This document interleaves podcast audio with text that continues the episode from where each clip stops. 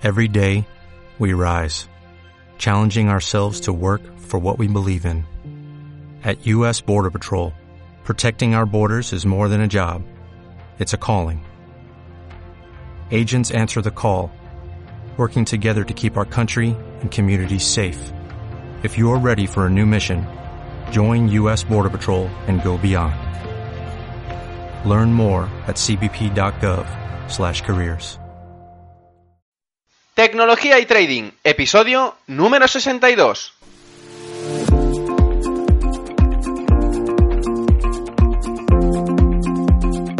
Muy buenos días a todos, bienvenidos un día más a este podcast y canal donde se trata todo lo relacionado con el trading financiero, la informática y por tanto la combinación de los dos, el fintech. Aquí tratamos de técnicas, algoritmia, estrategias, noticias y muchas cosas más. Por eso solo puedo deciros bienvenidos a Tecnología y Trading. Programa 62, en este martes 21 de febrero del 2017. Y es que quería introduciros hoy a un tema importante, y es que varias gente que me ha preguntado para recomendarles brokers necesitan una explicación más extensa, no solo una recomendación de decirle un nombre y ya está sino que, bueno, depende de lo que hagan, les tengo que recomendar una cosa o otra.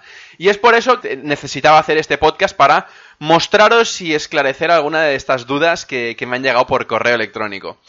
Antes de eso, recordaros ferrampe.com barra cursos, cursos de trading y de tecnología que de una manera sencilla y práctica podéis entender y empezar a ver el mundo financiero desde una vertiente totalmente diferente, desde el trading. Y más concretamente con los tres cursos que de momento, porque tengo más en el horno, están publicados. Los tres son de trading básico, para aquellos que no sepan nada de trading y quieren empezar, Brokers de trading, eh, para aquellos que quieran empezar con uno, con un broker u otro y no saben bien bien cómo escogerlo. De hecho, el tema de hoy eh, se encara un poquito hacia este curso. Y por último, las diferencias entre un broker retail e institucional. Y realmente es una de las cosas que más me han pedido. Todo a un precio mensual súper bajo. Entrad a mirarlo porque poco a poco iré añadiendo más y más cursos para que podáis aprender todo acerca de la tecnología y del trading. Bien, pues hoy vengo a hablaros de los brokers. En el curso que he hecho y que está en la página web lo explico mucho más extensamente, pero repasaré sobre todo algunas preguntas que me han llegado mediante el formulario de la página web, que por cierto es ferrampe.com barra contactar, y a través del correo personal. Empecemos con la primera. La primera pregunta es, ¿cómo escojo un broker? La verdad es que es una pregunta muy abierta y un poco, bueno, no ambigua, pero realmente que tiene muchos puntos a comentar y a preguntar a la persona que realmente me hace esta pregunta. Es como preguntarme ¿Cómo escoges a tu mascota? Pues la pregunta tiene varias preguntas escondidas. Es decir, que cuando alguien me hace esta pregunta, yo le tengo que responder con algunas preguntas. ¿Qué activos vas a negociar? Porque no es lo mismo coger un broker de Forex que un, un broker de futuros, que un broker de opciones o que un broker de cualquier otra cosa. Porque al final cada broker está especializado con, un, con, un, producto financiero o un activo financiero concreto.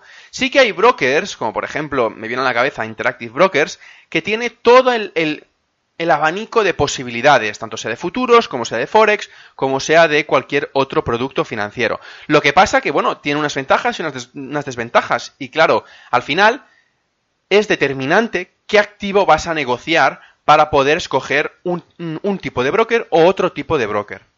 La segunda pregunta sería ¿cuánto dinero vas a invertir? Obviamente, cuando estamos destinados a hacer una inversión pequeña, implica muchas veces el activo que vas a, negociar. Por ejemplo, no puedes hacer un futuro, un contrato de futuros, con una cuenta de 100 euros. En cambio, sí que lo puedes hacer con Forex, por ejemplo.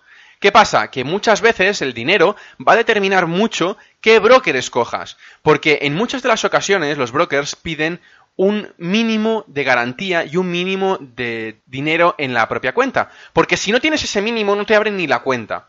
Entonces, es una de las preguntas que necesito la respuesta para poder responder cómo escojo un broker.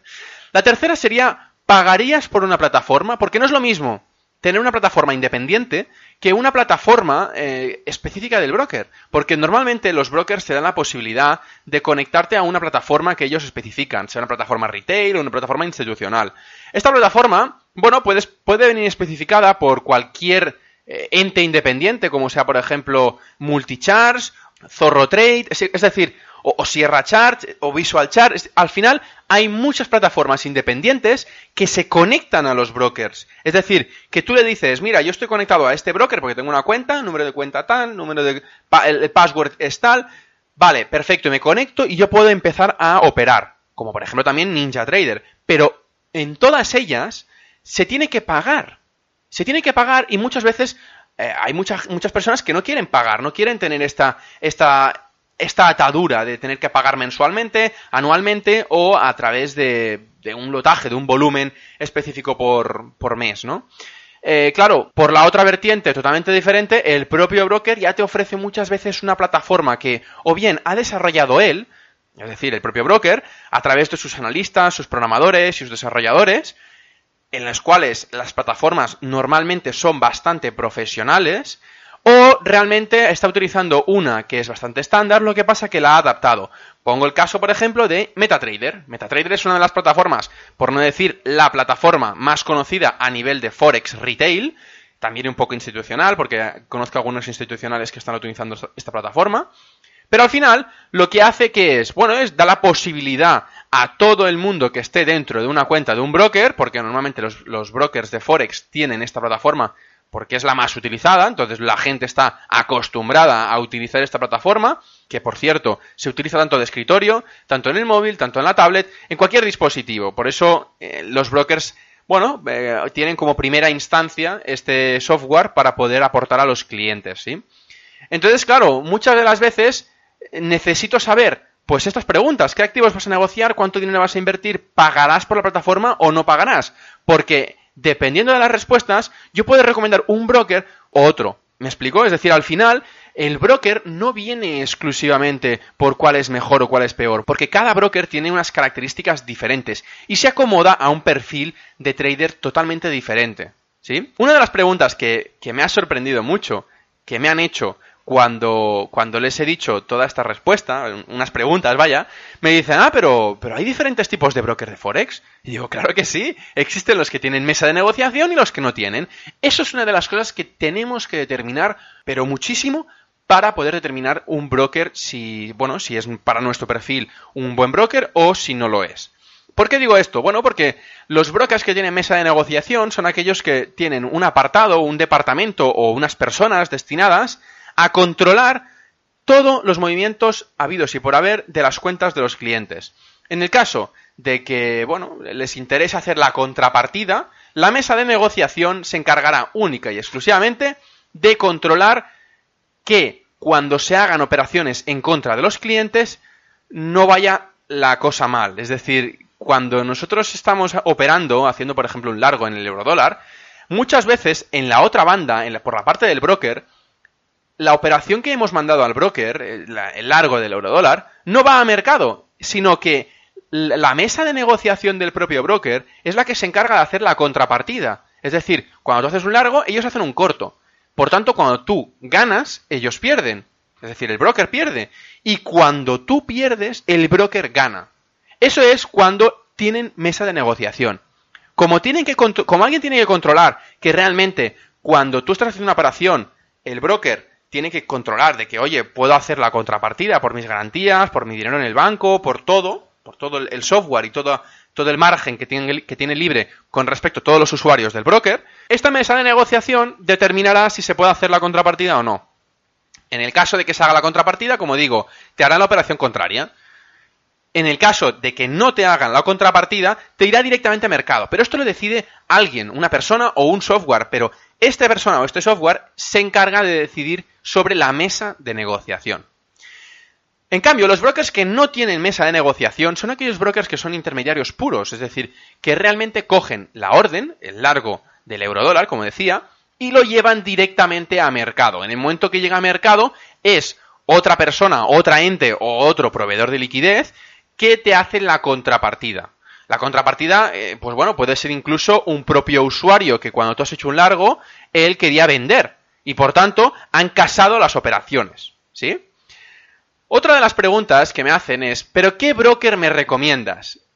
Y, entonces tengo que decir, pues que volvemos con lo mismo. No recomiendo ningún broker en concreto.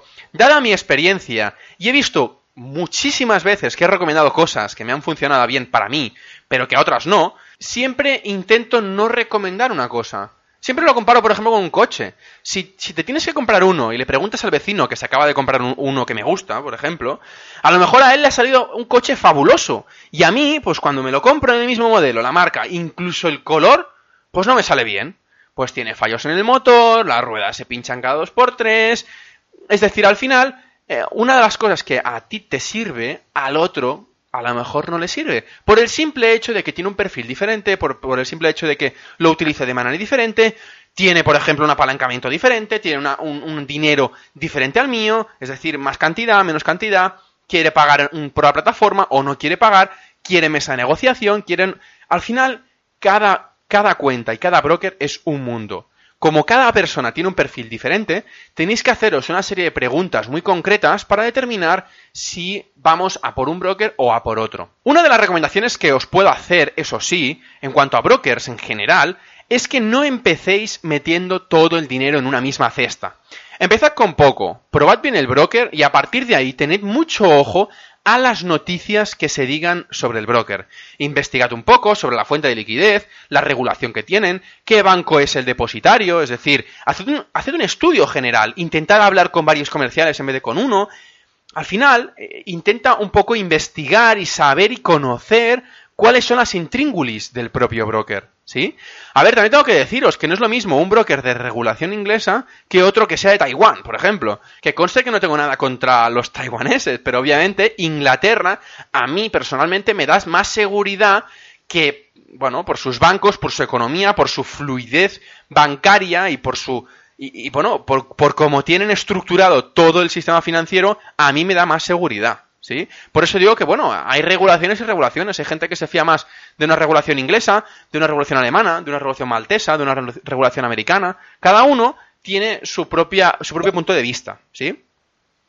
Otra de las preguntas que me hacen muchas veces es, ¿cuál es la mejor plataforma o broker para CFDs? Bueno, pues tengo que contestar aquí una de las cosas que realmente, eh, bueno, las personas que vienen de futuro, si quieren empezar o, seguir la operativa con CFDs o incluso hacer la contrapartida en, CFDs para, hacerla, para hacer un arbitraje, pues tengo que decir que va muy atado al broker que escojas, ya que creo que los pasos naturales para poder escoger un buen broker, en el caso de los CFDs, se puede, se puede extrapolar, extrapolar a muchos otros casos, pero estamos concretamente respondiendo a una de las preguntas que me han hecho que son respecto a los CFDs. El primer punto de todo, como decía, es escoger activos a tratar. En, este caso, los CFDs, pues tenemos que determinar, ¿queremos CFDs sobre metales? ¿Queremos CFDs sobre acciones? ¿Queremos CFDs sobre índices? Tenemos que determinar exactamente cuál es el, producto o el activo financiero que vamos a negociar. Eso primero de todo. Segundo, tenemos que escoger el broker a tratar, porque a partir del broker nos determinará qué plataforma de trading nos ofrece este propio broker para poder hacer la operativa. Otro camino, que también puede ser muy interesante, para la gente que viene de otras plataformas de otro mundo y de otros activos financieros, es primero escoger el activo financiero a tratar, que esto es importante, después escoger la plataforma para hacer el trading, ya sea una plataforma independiente o de un broker específico, y por última instancia, escoger el broker a tratar. Este, este camino, para mí es el mejor. ¿Por qué? Bueno, pues porque para mí la plataforma es una de las cosas más básicas que hay.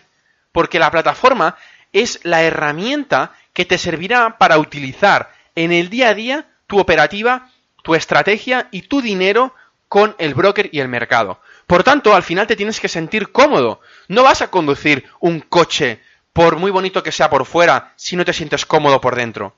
¿Me explico? Al final te tienes que sentir totalmente cómodo. Tienes que tratar tu dinero dentro de un broker y una plataforma. La intermediación entre el broker y tú será la plataforma. Por tanto, tienes que sentirte súper cómodo. Si la plataforma no te gusta para nada, será un punto muy a favor para cambiar de plataforma y por tanto muchas veces de broker. Aunque digo muchas veces que tienes que tener en cuenta también que el broker determina, determina mucho en una operativa. No es lo mismo tratar con un broker de Estados Unidos que con un broker regulado fuera del territorio americano. ¿Por qué? Bueno, pues porque te permite, por ejemplo, de entre otras cosas, hacer hedging. Es decir, en un broker americano, no sé si lo sabéis, pero no se puede hacer eh, una operación contraria a la que tienes puesta. Es decir, si tenemos una compra en el futuro del eurodólar, por ejemplo, no podemos hacer una venta, porque en el momento que hacemos una venta cerramos la operación de compra. En cambio, si lo hacemos la misma, eh, la misma operativa eh, en el forex, si hacemos una compra en el eurodólar de Forex, automáticamente podemos hacer una venta. Porque no nos cerrará la operación, sino que nos mantendrá la misma operación. Pero ¿qué pasa? Que si el broker está regulado en Estados Unidos, no te permitirá hacer eso. En el momento que tú hagas, aunque sea Forex, el eurodólar, aunque tú hagas una compra y después una venta, te cerrará automáticamente la compra. ¿Sí? Por tanto, tenemos que tener muy en cuenta la regulación, el broker y sobre todo, y hago mucho hincapié con esto, no nos tenemos que fijar tanto a veces en el broker como en la propia plataforma. Por tanto, ya lo sabéis, al final es una de las cosas que, siempre os digo y os repetiré. Mucha gente se especializa mucho en decir, no, bueno, es que para mí es lo más importante es que no me cobren tantas comisiones, que no me cobren tanto swap, que no me cobren, el, yo qué sé, que por ejemplo, la, que pueda abrir una cuenta con 100 euros, o con 1000 euros, o con 10.000, o con un millón, me da igual. Yo os tengo que decir que al final tienes que sentirte cómodo a la hora de operar. Por tanto, eh, los diferentes tipos de broker vendrán determinados por, al final, lo que tú escojas en cuanto a activos y en cuanto a plataformas. Lo último que tenemos que escoger, creo yo, es las condiciones del propio broker. Porque brokers os podría enseñar una lista con centenares o no sé si llega ya a miles de brokers. Porque realmente hay muchísimos brokers, más o menos conocidos, pero hay muchísimos brokers. Por tanto, digo que, bueno, eh, primero escoger bien los activos a tratar, tener muy, muy en cuenta, y después la plataforma. Porque eso determinará mucho si escoger un broker otro broker, si un broker con mesa de negociación, si un broker con no mesa de negociación, con cuánto dinero es la cuenta mínima, eh, qué comisiones tienen, es decir, todo el resto. Pues muy bien, si quieres saber más acerca de todo esto, como decía, he hecho un curso específico donde explico mucho más en detalle esto. Pero como me han llegado varias preguntas eh, sobre el tema, pues quería dejar claro todo esto y explicaros que el mundo de los brokers es un mundo complejo y que se ha, de, ir con mucho cuidado porque es donde va tu capital para poder invertir. Al final necesitamos de estos intermediarios, ni más ni menos. Es decir, si queremos ir al mercado y no tenemos pues millones y millones y millones y no somos institucionales, no podemos ir a hacer negociaciones con el, con el proveedor de liquidez o con el banco, al final necesitaremos de un broker. Por tanto, tenemos que especializarnos un poquito, ya no mucho, un poquito y estudiar bastante cómo son estos brokers por dentro, qué diferencias hay entre unos y otros. Todo esto. Por eso digo que, bueno, a veces se debe tener muy en cuenta y, por eso he hecho este podcast para poder resolver las dudas. Si tenéis más dudas, podéis hacérmelas llegar a través del formulario de contacto de ferrampe.com barra contactar. Y nada más por hoy, acordaros de suscribiros al canal como siempre y de darme un me gustas en iVoox y 5 estrellas en iTunes. Muchas gracias a todos y hasta mañana.